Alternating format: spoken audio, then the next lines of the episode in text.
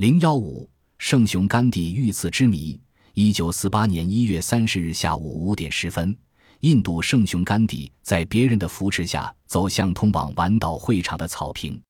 就在甘地即将走向平台的一刹那，一个信徒模样的人跑到甘地耳前，先向甘地鞠躬行礼，说了一声“圣父你好”，然后猛然从口袋里掏出手枪，顶住甘地的胸口，连开几枪。甘地身穿的洁白衣服立刻被嫣红的鲜血染红，他双手合十，似乎想迈出最后一步，口中喃喃念叨“神啊”，然后徐徐倒地。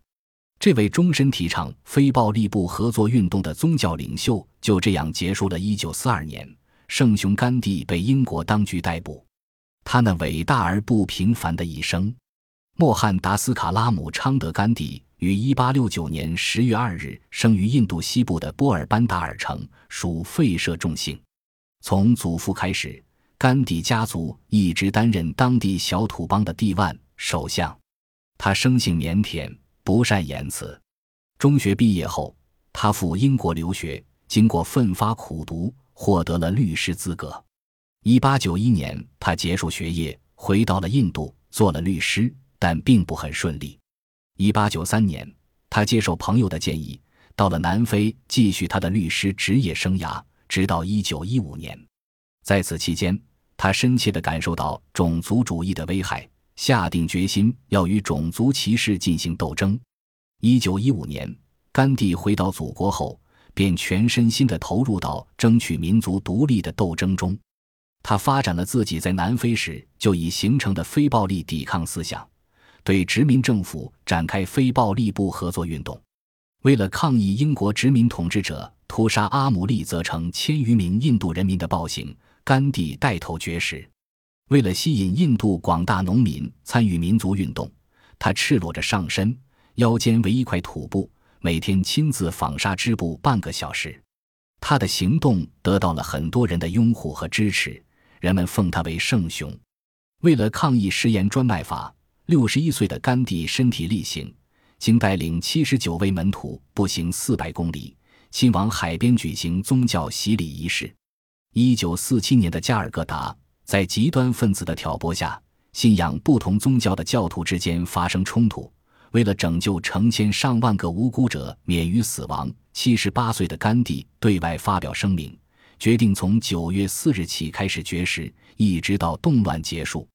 甘地绝食的消息几小时就传遍了加尔各答城，人们纷纷前往甘地的居所海达利公馆探问甘地的健康状况。印度教徒和穆斯林一起在暴行肆虐的贫民区游行，呼吁恢复秩序与平静。九月二日中午，二十七名逝去的极端分子到甘地面前承认了自己的罪恶活动。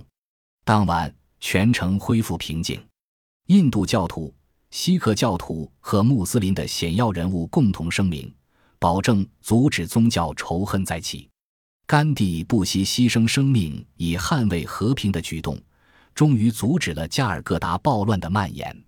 人们对他更加爱戴，但是甘地的内心并没有因此变得轻松。他为印度的前途忧心忡忡，印度的分治给他造成致命的创伤。旧日印度的一切落后的东西，并未在新生的印度中消失。他终生宣扬非暴力，却无法改变印度内乱四起的现状。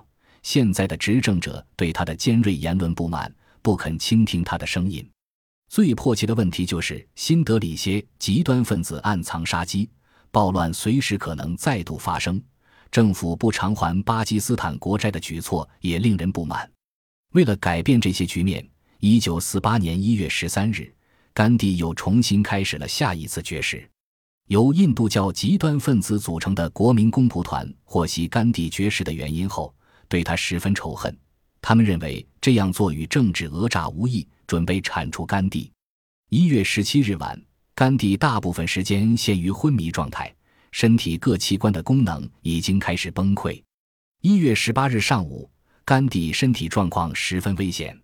在这种态势下，印度国大党主席闻讯，紧急派出一帮人到处去寻找甘地所要的签字，自己则亲自前往甘地寓所。不一会儿，各派代表都已聚齐，他们都已在七项声明上签了字，并依次走到甘地卧榻前，亲自确认自己的庄严保证。处于死亡边缘的甘地并没有停止绝食，而是用尽力气口述了一项声明。